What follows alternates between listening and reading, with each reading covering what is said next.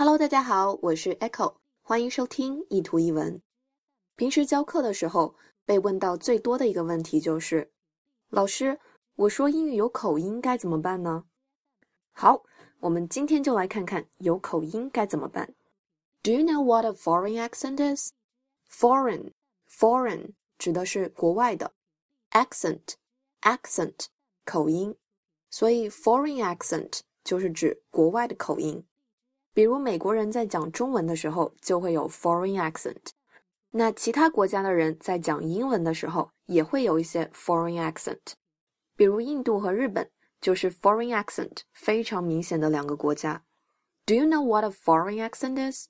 你知道有外国口音意味着什么吗？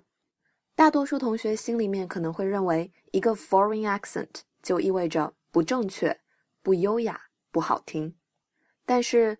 不知道大家有没有从这个角度想过？尽管听起来不太标准，but it's a sign of bravery，那也是一种勇敢的标志啊！大家想一想，难道不是这样的吗？一个人在说外语的时候，这门语言对他来说就是一种全新的体验。他跳出了自己熟悉的母语，跳出了自己的舒适圈，敢学、敢说、敢犯错，这难道不是勇敢的标志吗？而且退一步讲，accent is not a mistake，有口音并不等于发音错误，这个是两码事儿，大家得分开看。就好比东北人和台湾人说普通话的感觉是不一样的，他们的 accent 是不一样的，但我们不会说谁对谁错。在英语国家里，美国人、英国人、澳大利亚人、新西兰人，他们的 accent 都不一样。